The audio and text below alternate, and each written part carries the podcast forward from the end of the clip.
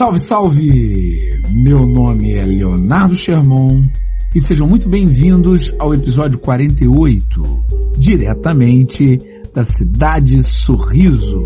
Eu sou a Karine Aragão e esse é o Nadando na Modernidade Líquida, o seu mergulho semanal em diálogo e complexificação do cotidiano. E está se aproximando o nosso episódio 50, que será também o fim da temporada e a nossa comemoração de aniversário do NML Podcast.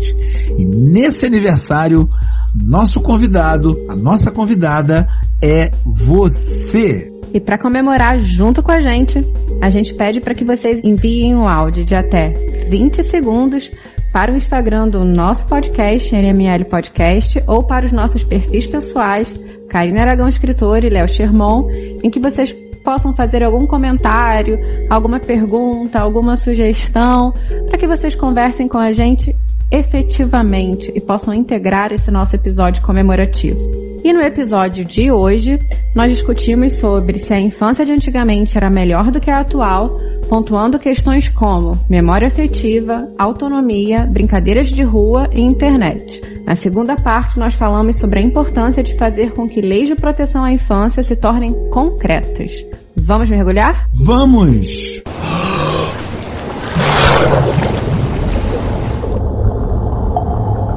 Nesse ano caótico de 2020, o Estatuto da Criança e do Adolescente comemora os seus 30 anos de nascimento. No Brasil de 1990, uma em cada cinco crianças e adolescentes estava fora da escola, e uma em cada dez crianças entre 10 e 18 anos não estava alfabetizada.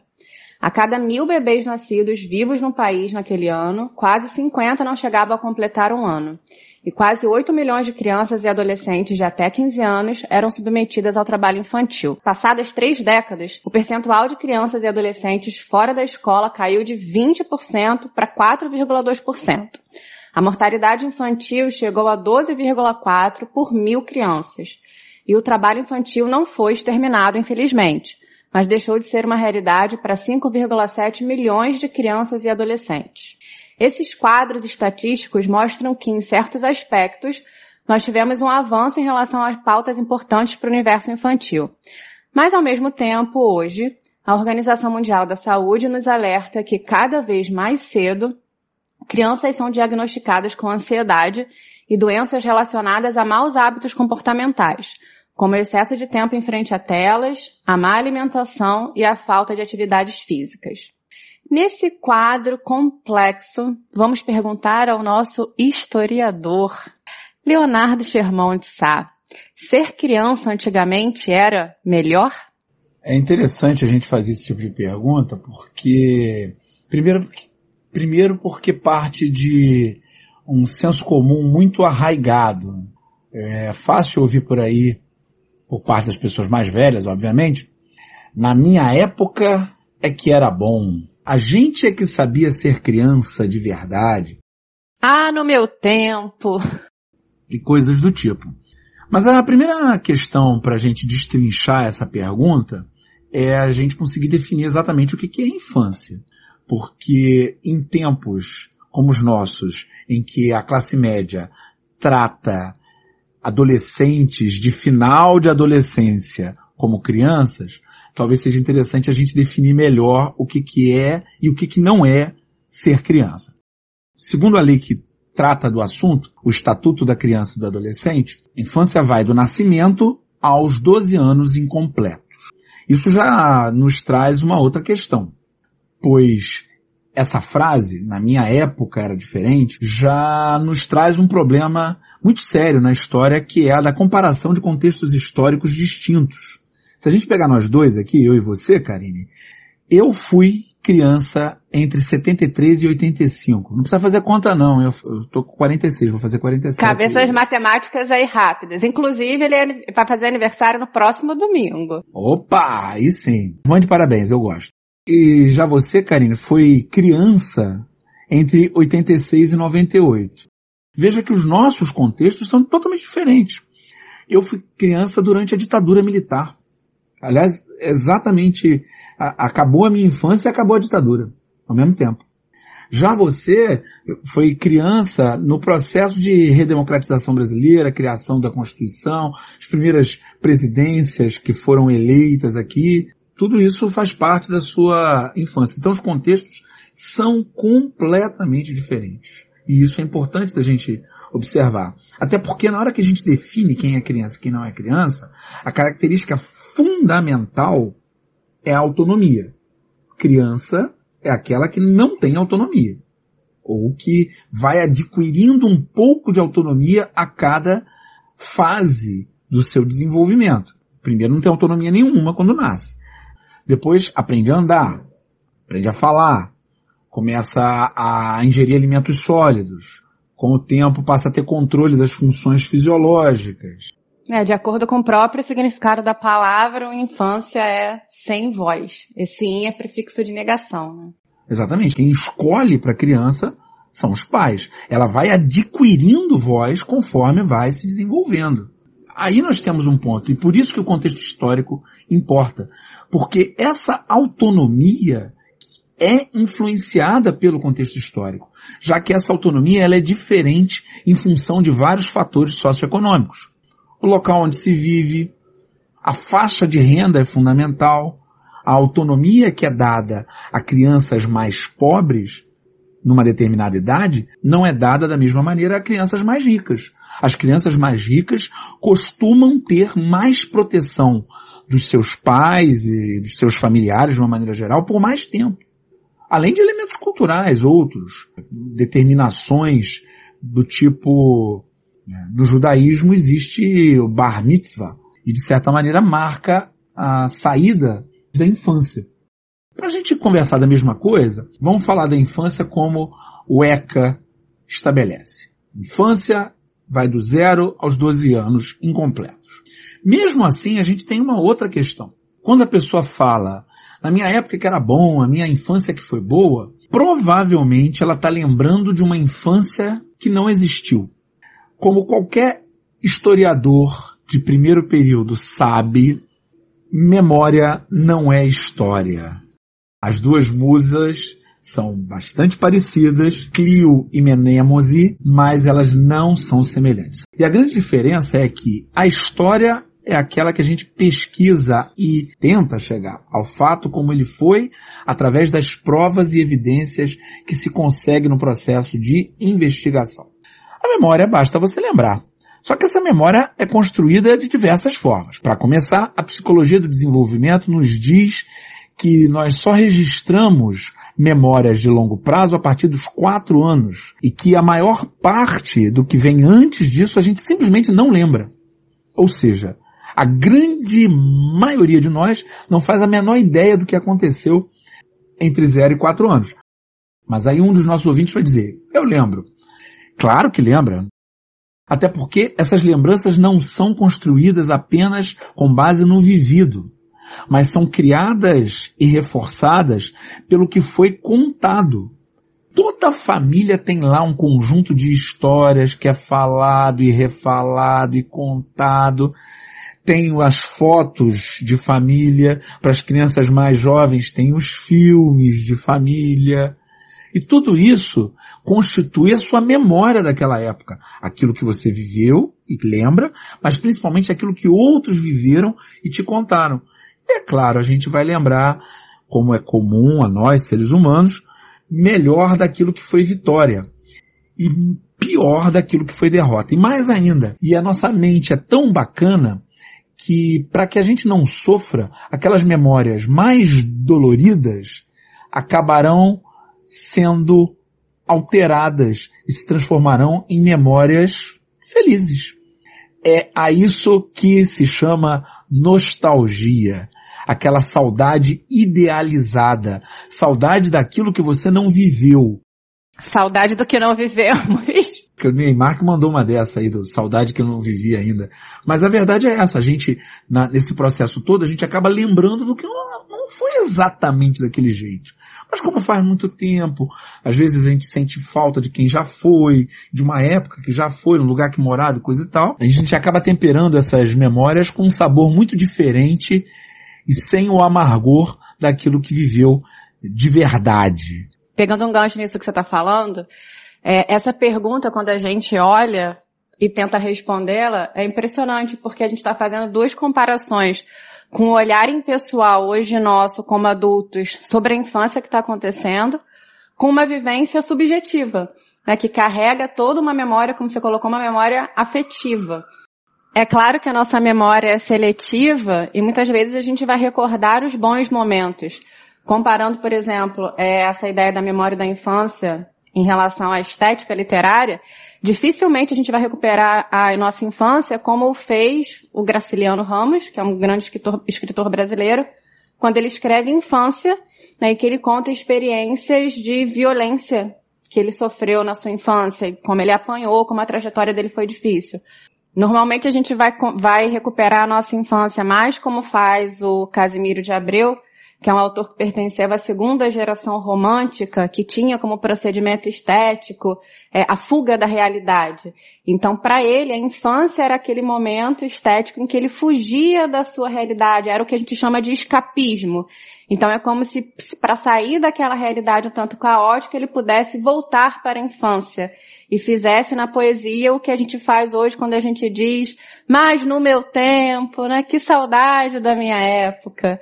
Então tem essa relação, ela é, é muito curiosa, né? A gente está falando do, do, de uma poesia escrita no século XIX, em que a gente já recuperava essa infância como um momento contemplativo de felicidade. E eu quero pegar um gancho também em algo que você falou antes, que você tocou na, numa palavrinha que é importante quando a gente discute isso, que é a questão da autonomia.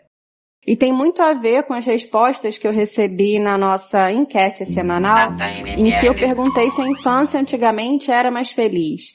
E muitas pessoas responderam a partir das seguintes situações, falando que no passado a infância era mais feliz, né? Eu tive 70% de pessoas por aí que falaram isso. O meu também, mesma proporção, 70%. E grande parte dessas pessoas trouxe questões relacionadas a no passado a infância era melhor, porque no passado as crianças eram mais lúdicas. No passado era melhor porque as, brinca as crianças brincavam mais na rua e algo que apareceu muito é dizer que a infância hoje seria pior em vista da internet. A internet apareceu muito como vilã. E aí ouvindo isso, conversando com as pessoas, eu comecei a, a me questionar assim, será que a gente pode dizer que as crianças hoje são menos lúdicas? Como se elas tivessem a decisão de serem menos lúdicas, como se fosse uma escolha das crianças. Ah, eu quero realmente que a é, é, internet seja a vilã e me tire do universo da brincadeira orgânica, do que a gente chama de brincadeira orgânica presencial. Né? Então eu opto por ficar na internet mais tempo, a criança, no caso, optaria por ficar na internet mais tempo, em vez de brincar com um jogo de tabuleiro, ou em vez de brincar do saudoso aqui para mim, pique-pega, pique-parede, pique-alto, nessas brincadeiras de rua. Ou será que a gente tem uma carga aí do, do mundo adulto, né? Dando essa autonomia muito grande às vezes para a criança do toma aqui o seu tablet, né? E é muito fácil a gente dizer, por exemplo, as crianças hoje não leem mais, as crianças hoje não se encantam mais pelo livro. Será que os adultos hoje têm a responsabilidade de saberem que, se eles querem incentivar a leitura da infância, cabe a esse adulto, a essa adulta, sentar com uma criança e ler junto com ela? Será que um adulto, um adulto, então, não deveria ser responsável por regular esse horário da criança na internet? né? Ou incentivar ou levar essa criança para brincar em espaços abertos. Eu não sei até que ponto a gente pode colocar a internet aí como vilã, porque a gente teve muitos avanços. Me parece que a internet é a vilã porque ela é a vilã da hora. Houve sim essa ideia de que as brincadeiras digitais elas seriam menores do que as brincadeiras analógicas. E entre as brincadeiras analógicas, melhor seriam aquelas brincadeiras que são feitas fora de casa. Eu tenho simpatia por essa ideia. Uma criança que está correndo no parque está melhor do que uma criança que está fechada dentro de casa. Uma criança que chega, chega ralada a casa, né? Tinha muito isso. Eu não posso dizer que eu tenho simpatia por essa ideia à toa. Porque eu fazia isso quando criança, então eu me reconheço ali. Só que tinha um outro lado da minha infância. Eu tenho idade suficiente para ter acompanhado o desenvolvimento dos videogames. Então eu estou na geração que foi abalroada pela chegada do primeiro grande videogame de massa que foi o Atari, ali em meados dos anos 80. E naquela época já se falava isso. Os adultos daquela época, lá dos anos 80, diziam que na época deles é que era certo porque as crianças brincavam na rua, porque soltavam pipa. Pipa não, tô em Niterói, cafifa. Rodavam peão e jogavam bolinha de, jogavam bolinha de gude, todas essas brincadeiras. Na verdade, na época a gente fazia to todas essas outras brincadeiras. Só que já tinha uma visão. E eu ouso imaginar, não posso dizer porque eu não tenho, não tenho o dado, mas ouso imaginar que as crianças da geração anterior das que foram crianças na década de 60, quando a televisão já estava no Brasil e muitas famílias já começavam a ter televisão dentro de casa, também tiveram a mesma situação. Não fica vendo televisão e vai para a rua. Olha aí, meu, tempo é que era bom, que a gente estava na rua o tempo todo. Sim, na década de 90 a gente tinha uma programação de manhã na televisão toda destinada às crianças. Uma coisa que hoje a gente não tem TV aberta, né? A gente tem pouquíssimos canais em que a programação matinal é toda para criança. E já nessa época existia o contraponto. Ah, assiste a televisão de manhã, mas vai para a rua à tarde. Vai, e não digo nem, da, nem necessariamente da rua, mas vai brincar de, de maneira considerada mais lúdica. Né? Vai brincar de criar histórias, vai brincar de desenhar, vai, criar, vai brincar de montar cabanas. E existia esse, esse incentivo, talvez por parte aí de, de uma série de adultos. Mas quando a gente fala hoje que as crianças não são lúdicas, talvez esteja aí um, uma falta de responsabilização desse, desses adultos incentivarem brincadeiras lúdicas também. Porque até alguma coisa que a gente comentou na semana passada, é o trem da sociedade já está correndo quando essas crianças chegam. Então não dá para a gente desconsiderar isso. Mas eu acho que tem um outro dado aí importante. É, essa simpatia com a ideia de que estar na rua é melhor do que estar dentro de casa, não só é um fenômeno próprio de quem está fazendo quarentena. E aí, de novo, que saudade do que não vivemos. Mas isso se relaciona também a um outro elemento importante para as crianças de outro tempo, pelo menos do tempo em que eu fui criança ali nos anos 80 as famílias não superprotegiam as crianças como as famílias de hoje. É claro que o meu recorte era diferente. Hoje eu vivo na classe média, na época eu era uma criança de uma família pobre. Mas ainda assim, as crianças não eram superprotegidas. A minha mãe não queria saber o tempo todo onde eu estava, até porque isso era impossível. Em parte, algumas pessoas deram conta disso, falando da questão da violência né? como se a violência hoje em relação às crianças fosse maior do que em outros tempos. É claro que a questão da violência urbana assusta todo mundo, mas essa visão costuma desconsiderar a questão da violência doméstica, que era maior para as crianças naquele momento. Então há uma visão de que num outro momento havia mais liberdade. E de fato, havia um número maior de áreas em que se podia passear e brincar. Isso, isso é fato, porque a, a explosão da especulação imobiliária nas cidades trouxe mudanças fundamentais na forma que a gente vive. Eu moro no mesmo lugar em que eu vivia uma parte da minha infância. Hoje não existem mais os campinhos que existiam naquela época. Isso porque esses campinhos eram terrenos baldios que alguém ia lá, capinava e fazia um lugar para jogar bola. Ou para correr, ou com mais árvores. E isso não tem mais. Em, em diversos bairros do Brasil inteiro, havia áreas em que se podia fazer isso com tranquilidade. Muito mais pessoas moravam em casas e não em apartamentos absolutamente apertados como existem hoje. Então houve uma mudança sim, para pior. Aí não, não, não há o que dizer.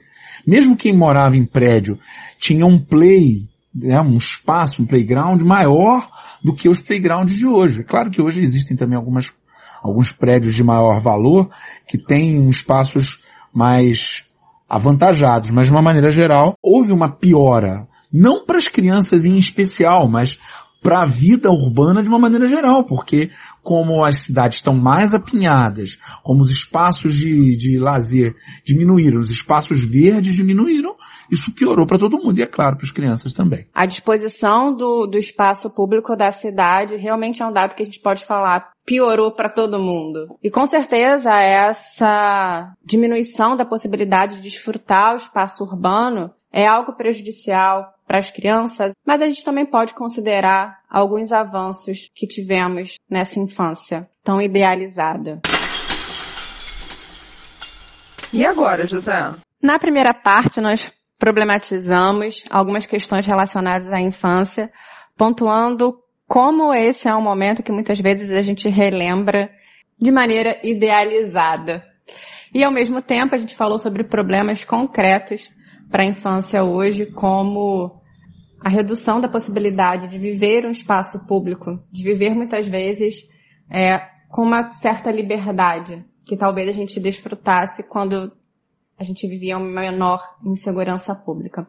Mas é interessante que a gente considere também certos avanços em relação à infância e até avanços legislativos, avanços comportamentais, como a própria Lei da Palmada, né, que foi promulgada em 2014. Ainda esse ano sofreu algumas algumas tentativas de modificação, como se o Estado tivesse querendo interferir na criação da infância, mas esse, esse projeto para contrariar a lei da palmada não vingou. Né? E a gente precisa entender o quanto essa lei vem problematizar uma questão que é a violência cometida pela própria família, pelos próprios pais, em relação à infância. E isso é até um avanço. Hoje a gente pode discutir sobre violência contra, contra crianças, hoje a gente pode discutir sobre abandono parental, então hoje a gente pode falar sobre, por exemplo, abuso sexual contra crianças e adolescentes. E a gente não pode esquecer que a maior parte desses abusos acontece em ambiente familiar. Então esses são avanços no debate público, né? Quando se tem essa visão pessimista de que o mundo vai acabar, a gente não pode deixar de considerar certos progressos em discussões na, na, na própria esfera pública. E você, Leonardo Sherman, como você vê esses nossos avanços legislativos e comportamentais em relação à infância? A gente teve avanços notáveis. Você citou essa lei que muita gente chama de lei da palmada, mas talvez seja interessante a gente lembrar que o nome dessa lei, como ele foi proposto, é Lei Menino Bernardo, porque trata de um menino que não era protegido pelos seus familiares, procurou os órgãos competentes para conseguir proteção e os órgãos não o protegeram e ele acabou sendo assassinado violentamente.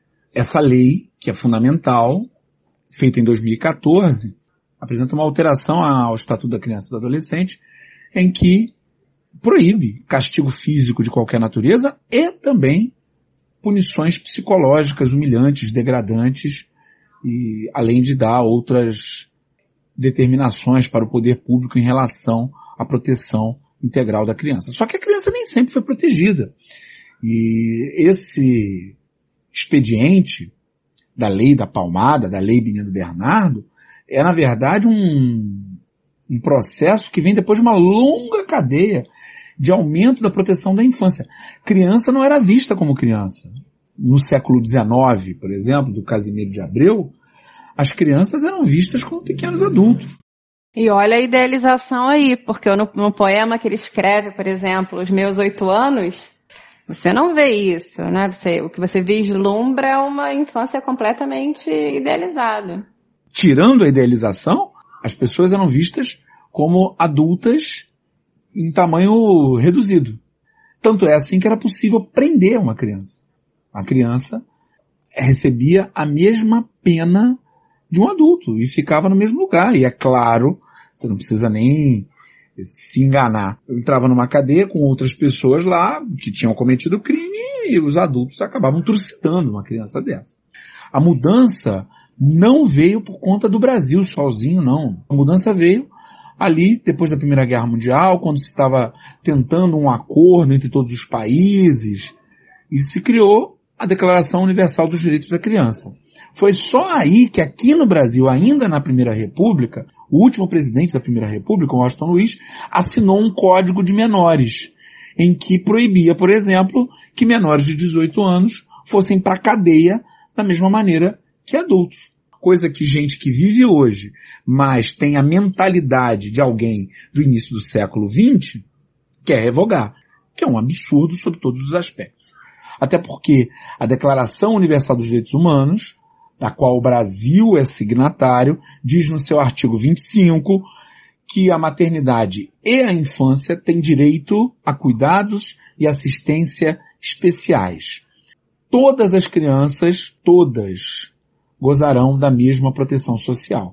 E colocar uma criança numa cadeia juntamente a outras pessoas adultas que cometeram crimes está longe de ser proteção para qualquer criança que seja. E veja o quanto respeitar isso é importante para a gente pensar em políticas públicas nessa área. Você citou a Declaração Universal dos Direitos Humanos e a minha cabeça foi diretamente para uma das frentes da ONU hoje, da Organização, da, da Organização das Nações Unidas, que é brigar contra o casamento infantil. Então isso vem de uma realidade em que a gente toma consciência também de que a criança precisa de cuidado, a criança precisa de proteção, a criança não pode ser equiparada a um adulto, né? É, vem, por exemplo, da, de uma mudança que a gente teve no Brasil do calendário de vacinação. Até 1993, as crianças de 0 a 9 anos tinham quatro vacinas. Elas recebiam quatro vacinas no sistema público. Desde 1993, elas recebem mais oito vacinas, porque a gente teve um investimento aí pensando nessa preservação, nessa vulnerabilidade infantil. Então, políticas públicas destinadas a essa área. A própria ideia do aleitamento materno. A Fiocruz declarou, a partir de estudos recentemente, a orientação para que o aleitamento materno fosse feito é, de maneira única até os seis meses. E aí foi uma mudança que impacta, por exemplo, questões burocráticas como a licença maternidade. Então, quando a gente toca nesse universo de proteção da, da, da infância, a gente mexe com estruturas diferentes, né? Essa percepção de que é, a gente precisa organizar as nossas leis, o nosso sistema público, a nossa própria conscientização em ambiente privado, que a criança precisa ser protegida, que a criança precisa ser cuidada que o estatuto da criança e do adolescente não pode ser um simples papel. Essa percepção tem que vir acompanhada de que todas essas leis, todos esses estatutos, eles surgiram depois de muita luta. Não foi de uma hora para outra. A gente está falando de uma legislação que foi montada nos últimos 100 anos. A Unicef, que é o Fundo das Nações Unidas para a Infância, é de 1946. É a Unicef que faz essa luta contra o casamento infantil, que é um absurdo sob qualquer aspecto. Foi a Unicef que criou em 79 o Ano Internacional da Criança e que logo depois promoveu a criação do documento da ONU que é o mais aceito por todos os países, que é a Convenção sobre os Direitos da Criança, criada em 1989. Então ela só tem 30 anos. O ECA, o Estatuto da Criança e do Adolescente, que é de 1990, ele foi criado em função da Convenção sobre os Direitos da Criança, da qual o Brasil é signatário. Então a gente ainda está muito no início desse processo. A primeira geração que viveu sob a proteção do ECA chegou à idade adulta há pouquíssimo tempo. Eu mesmo não vivi sobre a proteção do ECA. Você, Karine, viveu só uma parte da sua vida infantil sob a proteção do ECA. Então, isso é novo na nossa história. E por isso mesmo falta muito ainda. Falta muito. Pois nessa comemoração de 30 anos do Estatuto da Criança e do Adolescente e da Convenção sobre os Direitos da Criança, foi feita uma análise geral do que existe e do que falta. Então, o grande problema que nós temos no Brasil hoje não é a falta da proteção legal, a proteção legal existe, a legislação está aí.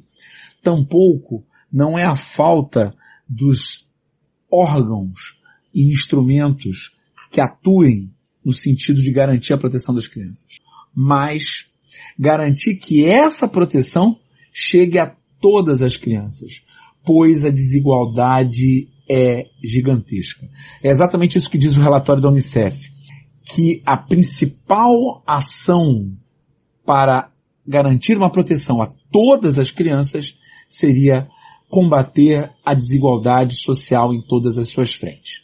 E aí nós temos um relatório do INEP, que é desse ano, de 2020, que diz que nós temos um milhão e meio de crianças de 0 a 3 anos que estão fora das creches, elas precisam entrar em creche em 2024, que a qualidade do ensino é um problema seríssimo. Afinal de contas, os dados mais recentes da nossa avaliação de alfabetização dizem que apenas 45% das crianças têm aprendizagem adequada em leitura. A gente pode somar isso dados relacionados à subnutrição infantil, então o direito a uma alimentação de qualidade para as crianças, e isso precisa ser estendido a, todas as crianças, e de maneira urgente questões relacionadas ao saneamento básico. Né? As crianças são as principais vítimas de doenças fatais que ocorrem em vistas de falta de saneamento básico. Então, de doenças evitáveis. Então, muitas crianças poderiam ser salvas se o saneamento básico, que é um direito constitucional, fosse estendido a todas as crianças. Então, é, é, interessante que a gente fale sobre isso, assim, essas questões de forma muito concreta e, e pensar que essas legislações realmente são avanços, mas precisam ser colocadas em prática. E precisam ser colocadas em prática pela sociedade, que tem que cobrar. Não pode permitir, como está acontecendo nesse momento, que a presidência da República corte do orçamento da educação mais de um bilhão de reais para 2021. Até porque o que está no Plano Nacional de Educação é um aumento. Em 2020, a educação deveria receber 7% do PIB. E em 2024, 10%. Só para você ter uma ideia, em 2019 o PIB foi de 7 trilhões e o orçamento 118 bilhões. Está muito longe disso, mas está muito longe. Ainda com corte, isso, analfabetismo é um problema da infância, né? Dificuldade de letramento, evasão escolar. Então, é, é, a gente precisa pensar, como você colocou, a proteção da infância, o próprio ECA diz, é papel da sociedade. Então a sociedade precisa se importar com essas políticas públicas destinadas à infância. Se a gente tem avançado tanto nas leis, que a gente possa avançar na prática. E pra, para nós avançarmos juntos, Vamos para as nossas mensagens na garrafa. A gente queria agradecer a mensagem da Ana Lara, do Rio de Janeiro, que ouviu o nosso episódio 47, que perguntava como a masculinidade tóxica afeta a sua vida. E Ana Lara lembrou de frases que as mulheres costumam ouvir, como você é corajosa como homem, ou você tem cabeça de homem, que são fruto da misoginia, que é um dos pilares da masculinidade tóxica, como se ser corajosa fosse uma característica de homem, ou como se é, ter cabeça de mulher fosse inferior a ter cabeça de homem. É, Ana Lara, compartilhe com você uma certa revolta em relação a essas frases. Obrigada pela sua mensagem. E nós gostaríamos de agradecer a mensagem do professor Aurélio Santos, que sugeriu esse tema do episódio 48, se a infância de outrora era melhor do que a de hoje. Muito obrigado, Aurélio, por sua mensagem carinhosa. Grande abraço. Viram como ele está chique hoje, né? Infância de outrora. Se vocês quiserem continuar dialogando com a gente para ouvirem essa palavrinha outrora, basta nos contactarem nas nossas redes pessoais, Karine Aragão Escritora, Léo Sherman, ou nas redes do nosso podcast. Nosso Instagram, NML Podcast, nosso Twitter, na Líquida, nosso YouTube e Facebook, Nadando na Modernidade Líquida. Mandem likes! Não outrora, mas agora! Um beijo, gente. Com essa eu digo até semana que vem. Valeu, pessoal. Lembrem-se, a pandemia não acabou, muito pelo contrário. É necessário redobrar a atenção. Fiquem em casa, usem máscara e mantenham suas mãos limpas. Achatem a curva e até semana que vem.